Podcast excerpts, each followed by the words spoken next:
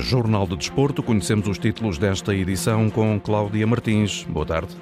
Olá, boa tarde, Augusto Fernandes. A última jornada do campeonato arranca amanhã. Ouvimos Sérgio Conceição sobre o derby da Invicta, no qual Petit quer arrepiar caminho e quebrar a má série Boa Visteira. Ainda a cimeira de presidentes que decorre esta hora. As últimas convocatórias para o Mundial, as seleções feminina e masculina de hockey em patins nas meias finais do Campeonato do Mundo e o clássico do handball de amanhã. Jornal do Desporto, edição Cláudia Martins.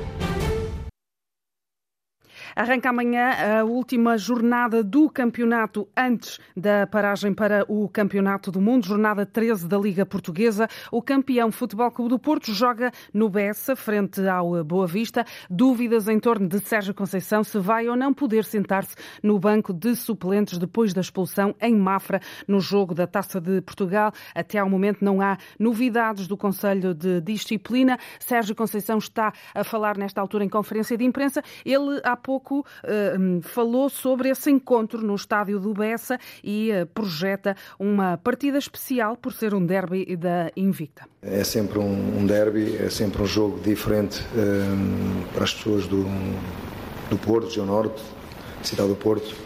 Um, e com certeza que, que, não vai fugir muito às características dos últimos derbys que eu pude, que eu pude jogar. Uh, muito intenso, muito agressivo no bom sentido, com duas massas uh, que apoiam muito as suas equipas uh, e muito apaixonadas pelos seus clubes. espero que seja um bom espetáculo de futebol dentro de um jogo que normalmente é um jogo muito vivido muito sentido pelas, pelas, pelas pessoas, no fundo, e acaba por transportar isso para o, para o campo. Sérgio Conceição, eh, em conferência de imprensa, ele está a falar nesta altura em direto do Olival. Vamos ouvir mais um pouquinho das declarações do treinador do Futebol Clube do Porto. As áreas em Portugal, atenção. Uh, agora, há muito a melhorar, como eu disse. Uh, e não estou aqui a vitimizar por nada, porque eu sei, eu sei que não sou um treinador fácil para os árbitros e para as equipas adversárias, e daí, se calhar, toda a campanha, ok? E, e, sei que também não fui, enquanto jogador, um jogador fácil para os treinadores que pela frente. Atenção, mas é daí eu estar a dizer que eh, eu mudar não vou. Doutor Encarnação, numa Encarnação, eu posso estar aqui mais, eu posso estar mais 10 ou 15 anos no futebol, não mudo. Assim como, sou, como o pai deste senhor não mudou, enquanto político, foi um político excepcional e que eu sou um, bastante amigo. Uh, as pessoas não mudam, podem corrigir, e eu isso, uh, obviamente que eu tenho que corrigir alguns excessos. Sérgio Conceição, em conferência de imprensa, aqui sobre algumas críticas do universo portista, no caso Nuno Encarnação, conhecido, conhecido adepto dos eh, azuis e brancos, que esta semana eh, deixou algumas críticas ao temperamento do treinador eh, do Futebol Clube do Porto, na sequência da tal expulsão no jogo frente ao Mafra da Taça de Portugal. Ora, sobre a arbitragem portuguesa, falou também o treinador dos azuis e brancos, lamentando que haja pouca flexibilidade para ouvirem críticas. Olhamos para o Mundial, muitos jogadores estão a jogar uh, em Portugal vão estar presentes na, nas diferentes seleções e eu acho que, eu não me lembro, penso que não vai estar nenhum árbitro português no Mundial, penso eu. Uh, eu acho que há muito a melhorar em todos os aspectos. Uh, e na arbitragem também. Na arbitragem também. O grande problema é que quando se, quando se, quando se, é, quando se é de certa forma protegido, temos tendência a não evoluir, a não melhorar. E, e, a arbitragem no geral é protegida porque nós não, não, não, não temos, não temos acesso a um, um áudio, trovar, por exemplo, e o, e o chefe máximo da partida, neste caso o árbitro. Mas eu sou metido fora, na rua, e um árbitro se calhar fica uma semana de fora, mas depois volta à atividade normal e está sempre protegido, aquilo que eu estava a falar uh, uh, agora.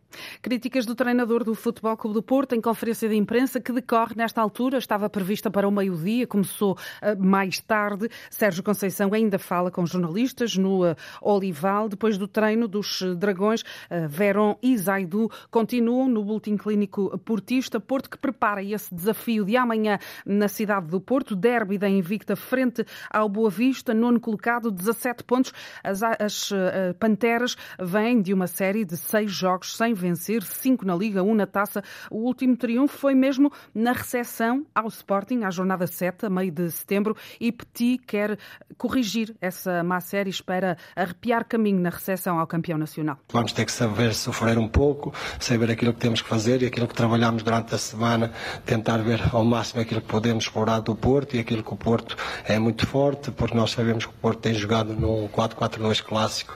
Por isso nós vamos estar preparados, saber que vai, que vai ser um jogo extremamente difícil, mas nós vamos dar, querer dar uma boa resposta com os nossos adeptos e tentar reagir ao momento que nós atravessamos em termos de, de resultado. E foi nisso que trabalhamos esta semana.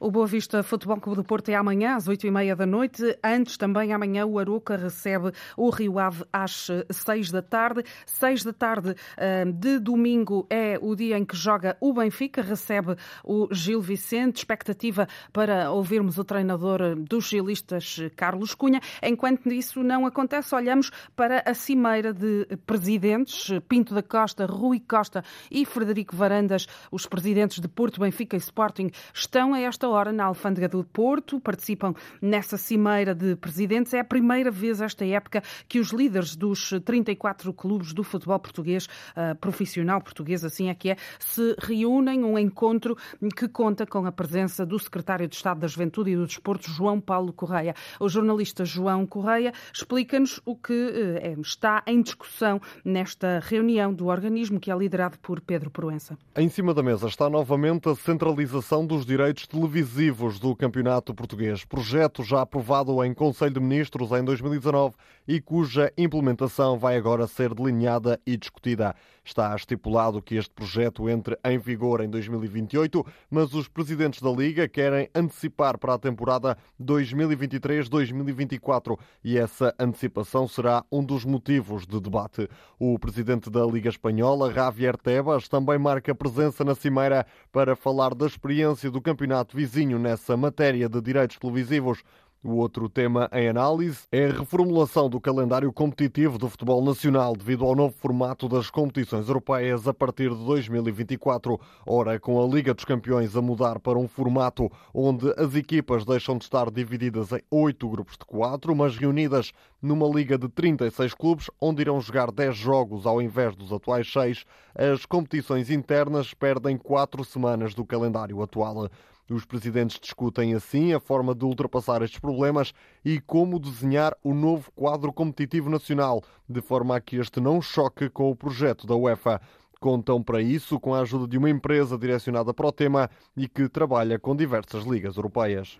João Correia, a resumir-nos o que está aqui em cima da mesa nesta Cimeira de Presidentes, que ainda decorre, começou por volta das 9 horas da manhã, esperam-se conclusões durante a tarde. Estão presentes 33 presidentes, apenas José Mendes do Sporting da Covilhã não marca presença. Está fechado o lote de equipas qualificadas para os oitavos de final da Taça de Portugal, são sete da Primeira Liga, Benfica, Benfica, Porto, Braga, Casa Pia, Vitória, Aroca e Famalicão. Quatro do segundo escalão do futebol português, Académico de Viseu, Nacional, Leixões e Bessade. Há um trio de clubes da Liga 3, Vila Verdense Varzim e Vitória de Setúbal e dois representantes do Campeonato de Portugal, Rabo de Peixe e Beira-Mar. O sorteio está marcado para segunda-feira às 11 da manhã. Aí vão ficar definidos estes jogos dos oitavos de final da Taça de Portugal que vão realizar-se em janeiro. O Sporting de Braga foi a última equipa a conseguir essa qualificação, graças ao triunfo ontem à noite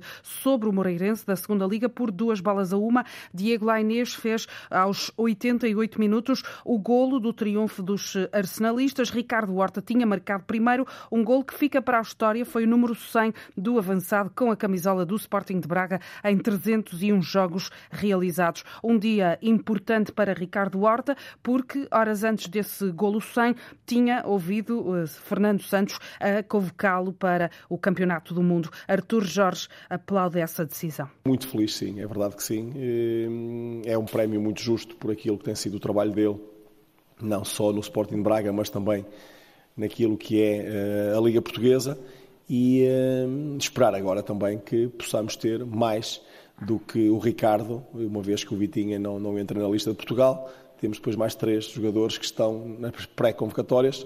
Espero e desejo que possam também eles estar lá, porque seria importante para, para eles principalmente, mas também para, para o Sporting Braga. Artur Jorge aqui a enaltecer essa chamada de Ricardo Horta à seleção principal, para a qual também foi chamado António Silva, de apenas 19 anos, pela primeira vez, ele que reagiu com enorme satisfação a esse voto de confiança do selecionador nacional. Sem dúvida que tem um significado muito grande para mim, a primeira convocatória e sendo para o Mundial é muito especial para mim estou muito feliz, mas ainda há um jogo para ganhar pelo Benfica e depois aí é que começamos a pensar na seleção. O jovem das eh, Águias, jovem central, lembrou ainda as dificuldades que teve quando deixou a terra natal, Penalva do Castelo, para entrar na Academia do Benfica. O suporte dos meus pais foi, foi muito importante para mim eh, enquanto jogador. Eu passei momentos muito difíceis aqui no Benfica e hum, olhando para trás, eh, vendo aquilo que eu, que eu estou a conquistar, que, que para mim ainda, ainda é curto para aquilo que eu, que eu ambiciono, um, é algo muito importante e sem dúvida que, que, o apoio que os meus pais me deram durante este tempo todo foi, foi crucial para, para eu poder estar aqui a falar e por isso agradeço muito aos meus pais que estão cá, estão cá hoje a, a presenciar e sem dúvida que estão muito orgulhosos de mim.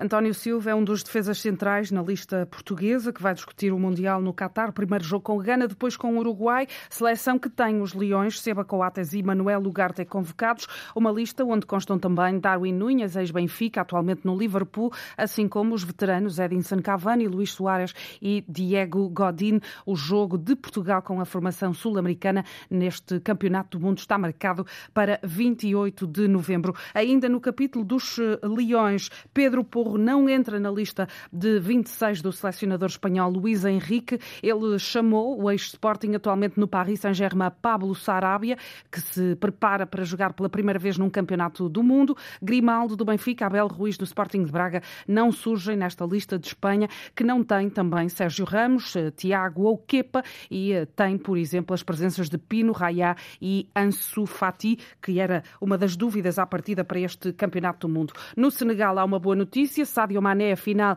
integra a comitiva senegalesa. Esteve em dúvida, uma vez que se tinha lesionado no último jogo do Bayern de Munique, mas está convocado, ainda que vá voltar a ser avaliado antes do Mundial. O melhor jogador africano da última temporada entra nessa lista do treinador Aliou Cissé, ele que também chamou Lumne Diaye, jogador do Porto, que está emprestado aos ingleses do Reading no Campeonato do Mundo. O Senegal está no grupo A com a seleção da casa, o Qatar ainda, o Equador e também os eh, Países Baixos. Marco Gruites, do Futebol Clube do Porto, e Uros Racic, do Sporting de Braga, estão entre os eleitos da Sérvia para o Campeonato do Mundo. Brasil, Suíça e Camarões são os adversários eh, da seleção sérvia nesse Campeonato do Mundo. Hoje arranca a jornada 13 da Segunda Liga, arranca hoje à noite com o Torriense Vila Franquense. Em caso de triunfo, a equipa de Vila Franca pode subir ao quarto posto da tabela, à condição. O Torriense é a primeira equipa acima da linha de água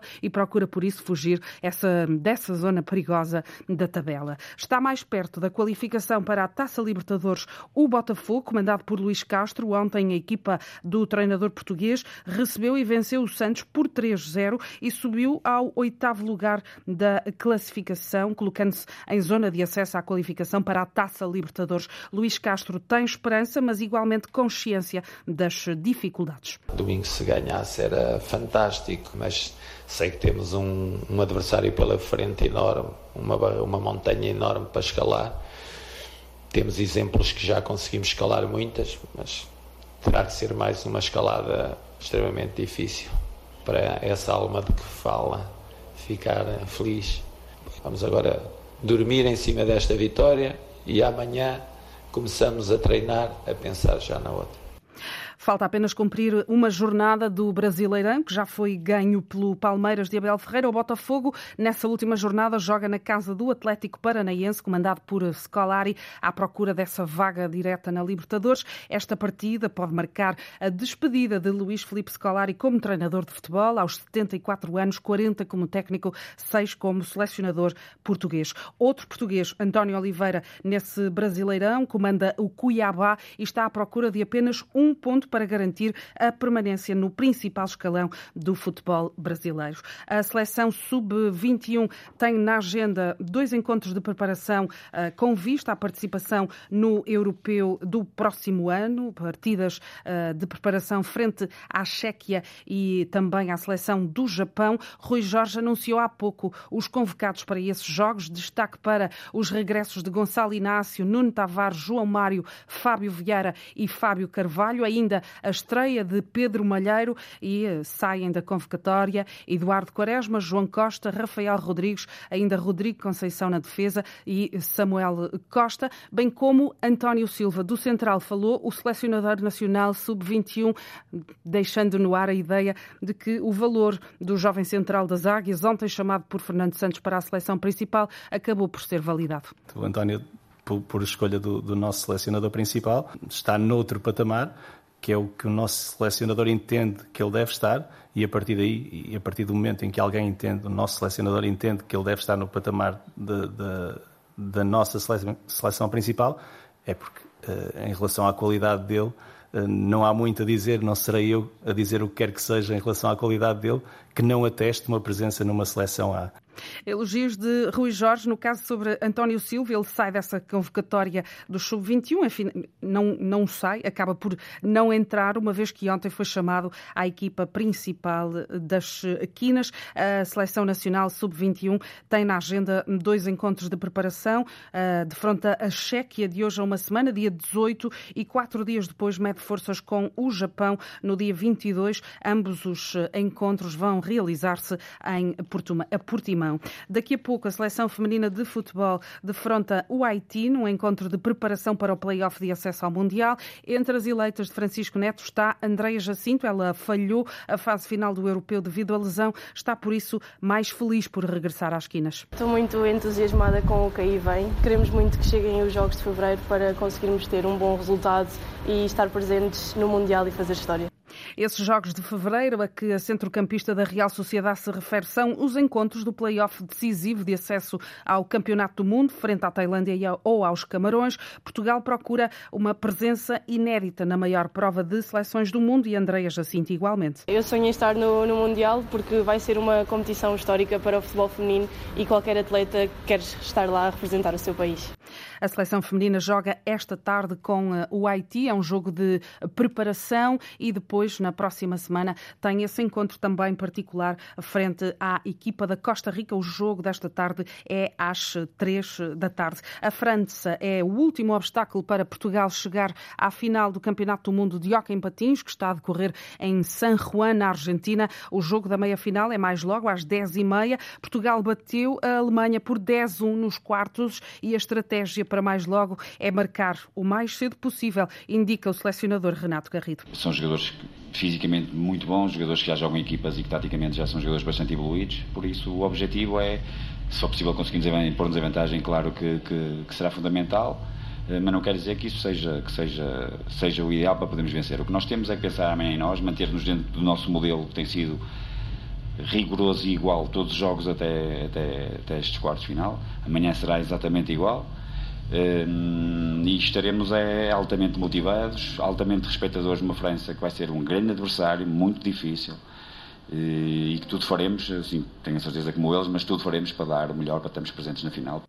O selecionador francês Fabien Savre atira a pressão para a equipa das esquinas. Portugal que, que vem aqui para, para ganhar. Portugal veio cá para ganhar, vimos isso no primeiro jogo. É uma equipa muito forte defensivamente e que se preparou muito bem para este campeonato. A nós compete-nos descansar porque hoje vamos ter que voltar a patinar. E agora temos que descansar porque há que patinar outra vez. Este Portugal-França de acesso à final do Campeonato do Mundo de Hockey em Patins é mais logo, 10 e meia da noite. Tem relato aqui na rádio a partir da Argentina com um enviado especial da Antena 1, Fernando Eurico. Na outra meia-final defrontam-se Itália e Argentina. Também nas meias finais deste Mundial está a seleção feminina. Portugal joga com a Argentina esta tarde, depois de nos quartos ter batido a Alemanha por 5-0. Amanhã é dia de clássico no handball. O Porto recebe o Benfica e pode ascender à liderança em caso de triunfo É com esse intuito que vai a jogo a turma portista, garante o ponta esquerda Lionel Fernandes. Eu acredito que temos, eh, poderemos ter mais sucesso se entrarmos eh, unidos com boa comunicação e uh, principal foco na defesa. Acho que vai ser a nossa grande arma. O Benfica tem uma equipa muito completa. Eles têm bons fintadores, têm bom jogo pivô, têm rematadores, têm uh, bons guarda-redes. Mais uma vez, eu acredito que, que o segredo do, do, deste jogo vai ser a nossa parte, vai ser aquilo que, que nós conseguimos controlar. As Águias vão à Casa dos Dragões defender precisamente o primeiro lugar da tabela. Somam 21 pontos, os mesmos eh, do Sporting. E Jonas Kalman, ponta esquerda do Benfica, espera um jogo complicado, pede discernimento à equipa. Eles jogam em casa e e nós vamos a Eles jogam em casa e contra o Benfica eles dão sempre tudo. Temos que ir com a cabeça fria e preparar o jogo ao máximo para termos possibilidades de ganhar. Com a cabeça muito fria e preparar o partido ao máximo para, para ter opções de ganhar. Este clássico do handball é amanhã às quatro da tarde. Antes, às três, o Sporting recebe o Póvoa, ao passo que o ABC visita o Belenenses. Jornal de Desporto, edição Cláudia Martins. A informação desportiva também em notícias.rtp.pt.